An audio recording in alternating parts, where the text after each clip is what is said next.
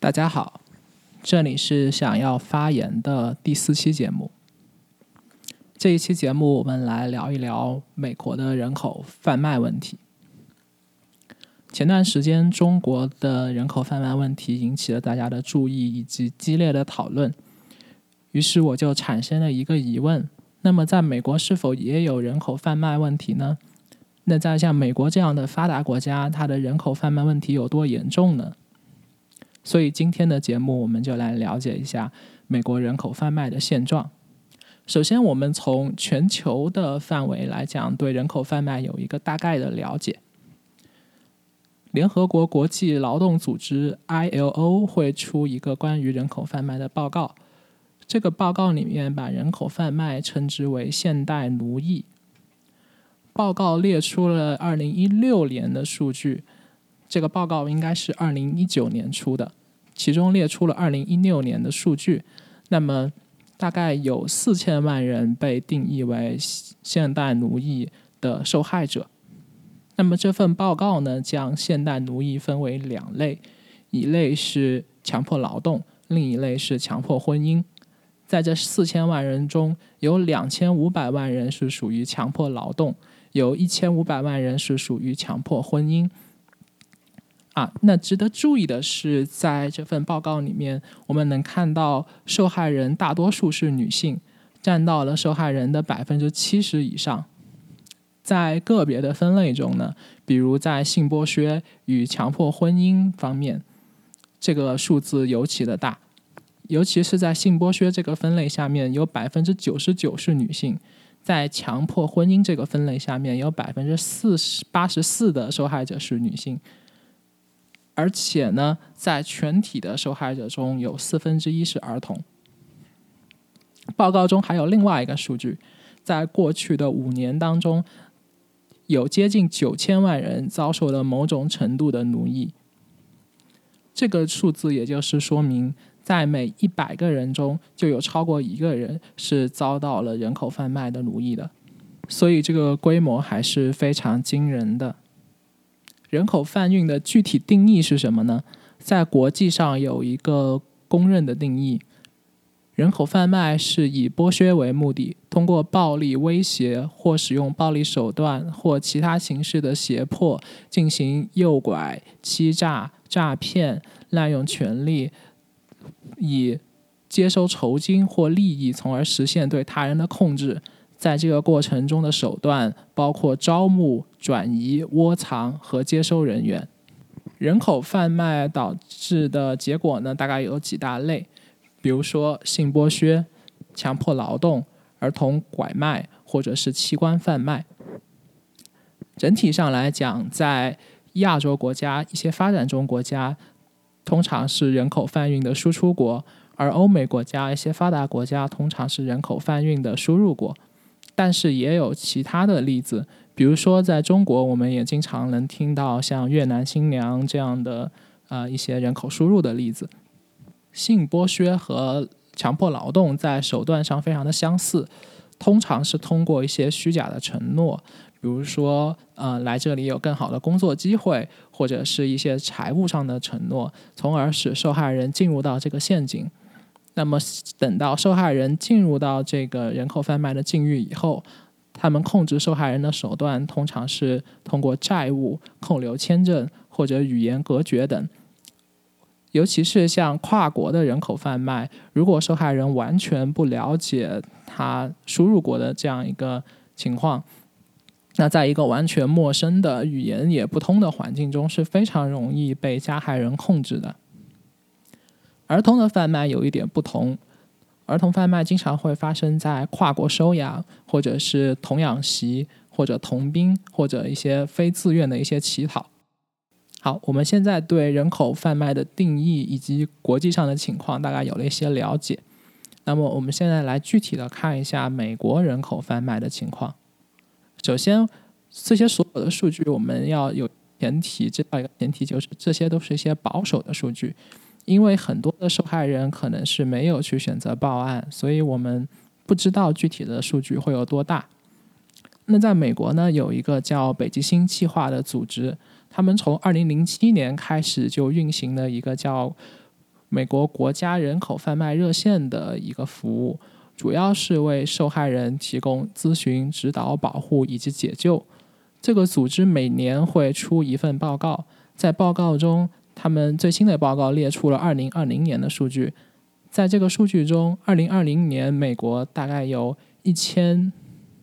错，大概有一万六千名受害人，其中属于性剥削的大概有一万名，属于强迫劳动的有三千五百名。那么这个报告里面值得关注的一个点是，在人口贩运的这个过程中，最开始的加害人有百分之三十以上都是受害者的家庭成员或者是护理人，其中是有百分之二十七是与受害人有亲密关系的，尤其是在性剥削、性剥削这个分类下面，有百分之四十左右的受害人是被他们的家人或者是婚姻伴侣给拖入到这个境遇的，在强迫劳动这个分类下面。大概有百分之七十的受害人是被他们的雇主所招募的。我们了解了美国整体的情况，现在来看一下旧金山的情况。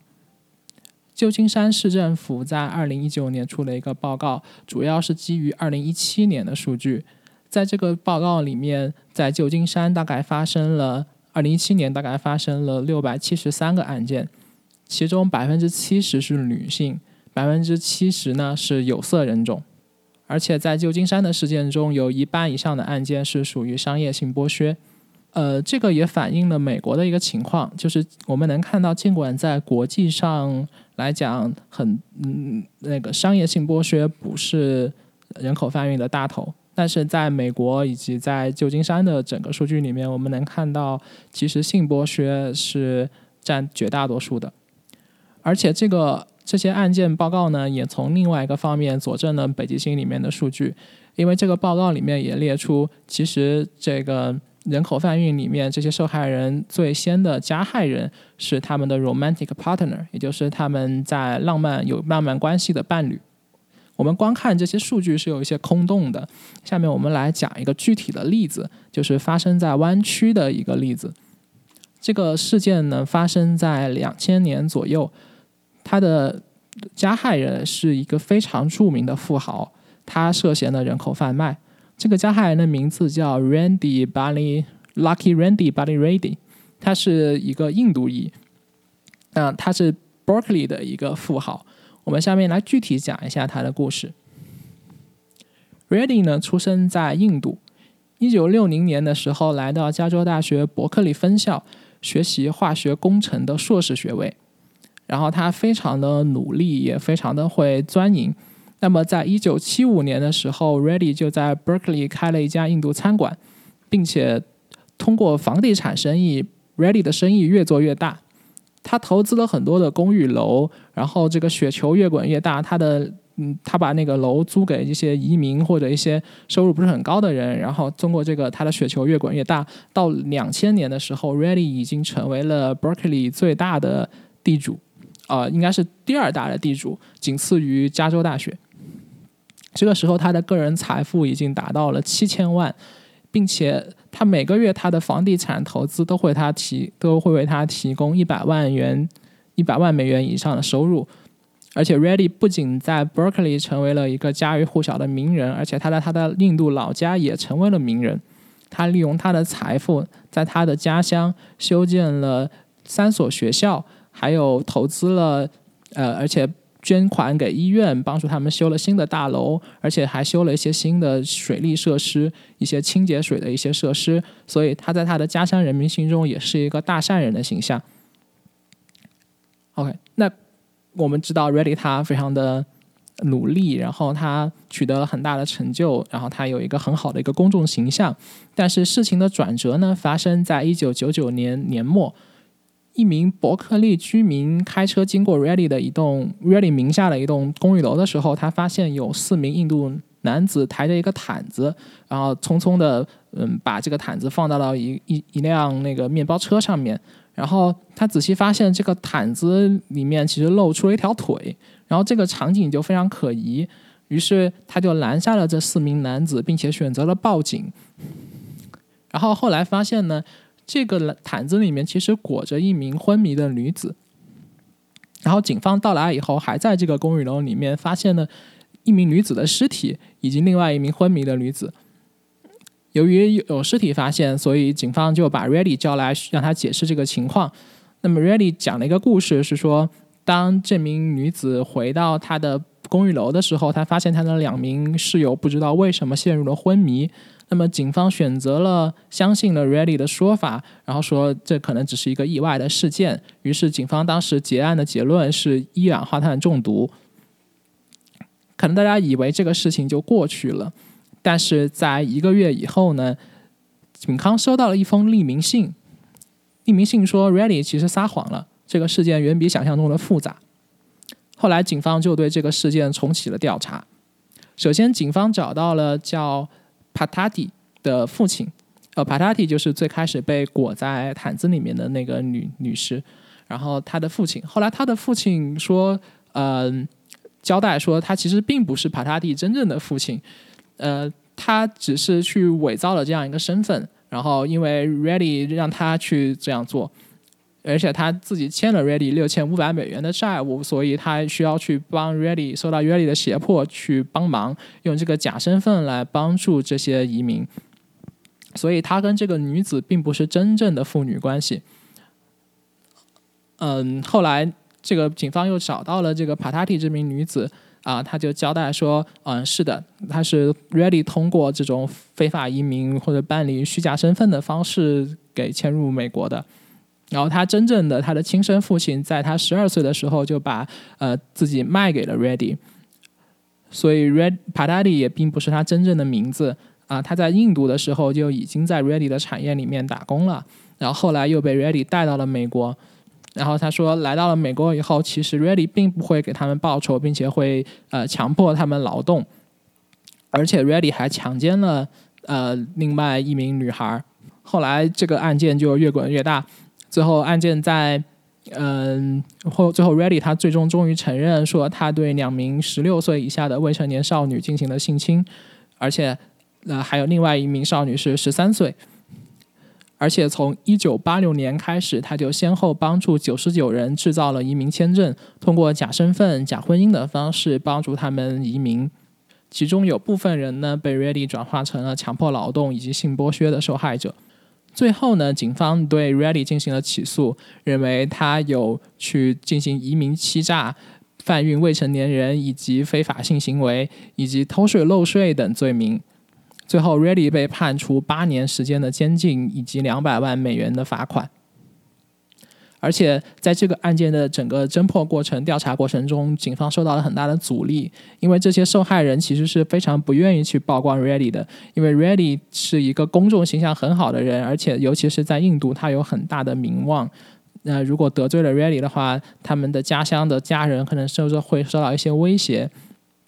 而且这个事件其实在美国引起了轰动以后，有记者去到了 Ready 的家乡，然后发现他的家乡依然有一些挂了很多的横幅，然后去称颂 Ready 的一些善举。那么这个事件是发生在二零零零年，Ready 被判入狱。二零零八年的时候，Ready 就出狱了。呃，当。要二零一三年的时候，有一个报道显示，其实 Ready 在出狱以后依然过着很奢靡的生活。他零八年一出狱的时候，就搬进了自己去投资修建的一个大豪宅里面，而且他的 family member 依然持有他的房地产生意，所以 Ready 其实每年还是有几百万元的租金收入。那么 Ready 在二零二一年呃去世，活了八十四岁。然后我有去看查阅一下他的餐馆以及他的房地产生意，我发现他这生意都还在运行。然后他的餐馆在 Yelp 上面有非常多的一星差评，然后这些一星差评都说哦，这个是一个人口贩卖的一个嗯一一一个一个犯罪分子，然后说大家千万不要去这家餐馆。然后他的餐馆可能，而且有一些留言说，哦，他们从小就在这个地方吃，给了他们很美好的回忆。想不到最后老板爆出来，竟然是做人口走私贩卖的。那么我们看到，虽然现在 Ready 已经死了，但是他通过这些手段挣到的钱，依然还是在造福自己的家人。好，我们现在了解了美国的状况、旧金山的状况以及一些事件。那么我们个人能够去做什么呢？那根据北京新计划这个 NGO 组织提供了一些指导，其实我们个人能做的事情还是很多的。首先，我们要提高自己的认知，去破除一些误区，然后并且在适当的时候，我们能够为这些受害人提供一些帮助。那么，关于这个问题，很大的一个误区就是，我们通常以为加害人是陌生人。比如，我们经常能够在电影或者是媒体里面看到一些场景，呃，说走在一个漆黑的小巷，突然被一个面包车呃拖走，然后就被贩卖去了外地。但真实的情况通常不是这样的，因为很多的加害人都是自己的家人、亲人甚至朋友，然后，嗯，比如说，甚至很多的强迫婚姻，其实就是因为一些习俗、一些落后的习俗。就在小孩很小的阶段就被父母被卖给了这些人贩子，然后还有一些恋人啊，呃，恋人，还有一些亲戚，可能都会是一些加害人，所以可能我们最早要去拔除自己这样的一个认知，认为这不是一个暴力的偶然的事件，而是整个社会的一些问题。然后实际上还有一个误区就是。呃，我们通常以为会通过一些受害人的一些行为表现去认识到这些受害人，但其实也不是这样，这是非常难的。就比如说有一些误区会认为说，呃，有可能这些受害人啊，他可能比较胆怯，他可能不喜欢与周围的人接触，可能会拒绝眼神的对视。其实这些都不是很准确的情况，因为可能有些受害人表面上看起来就和普通的人没有什么两样。呃，因为有的人他可能就是没有意识到自己是在一个人口贩卖的境况，也没有意识到自己还有其他的选择可以去受到帮助。比如说一些呃非法的一些移民被一些被一些非法的手段带入到美国的一些移民，他可能正在遭受剥削，但是他的雇主告诉他说：“哦，你会你的移民会被吊销，你会被遣返，然后你。”如果你去暴露的话，你会受到一些高额的罚款。总之就是利用这些受害者对美国社会知识的缺乏，然后对他们进行了控制。啊，甚至这个受害人在一段时间以后，我们知道，呃，所谓的斯德哥尔摩效应，他甚至会去主动的去迎合去他的加害人。所以，通过一些表面的行为是很能很难去判断是否这个人是人口贩卖的受害者的。在破除了以上两大误区以后，我们能够去做什么呢？首先，我们通过这个数据，我们能看到很多的受害人是由于自己陷入了某种困境而被卷入到人口贩卖。比如，有很多人是因为贫穷，然后有的很多人是因为滥用药物，或者有的人是没有一个好的生活。条件一个家居条件，有的人是单纯的缺乏家庭的温暖，于是这样的受害人就更容易被一些虚假的承诺，或者是药物，或者是他们亲密关系的另一半进行精神控制，从而变成一个人口贩运的受害人。所以，更本质的方法可能会是说，去创造一个更美好的社会，更少的。去建立一些更多的法规，对一些弱势群体进行保护，比如说对一些移民进行保护，然后对一些性少数群体进行保护。当他们能够感受到社会的温暖以后，可能就会更少的成为人口贩运的一些受害者。然后其次呢，我们要学会去识别生活中的受害者。可能这些人口贩运的受害者从表面很难去识别。但是在你和他们共同生活了一段时间，呃，甚至和他们成为朋友以后，有了更多的认知了以后，可能你会发现，其实他们就是人口贩运的受害者。事实上，我们有一个数据是显示，大概有百分之四十以上的受害者的案件，其实通过他们的朋友来识别出来，并进行曝光的。好，我们这期的节目也要结束了。我们聊了关于人口贩卖的定义、人口贩卖的全球情况以及在美国的情况。那么，我们应该怎么样去做，能减少这些悲惨的事件？啊，希望我们能够生活在一个更美好的世界里面。好，我们下期节目再见。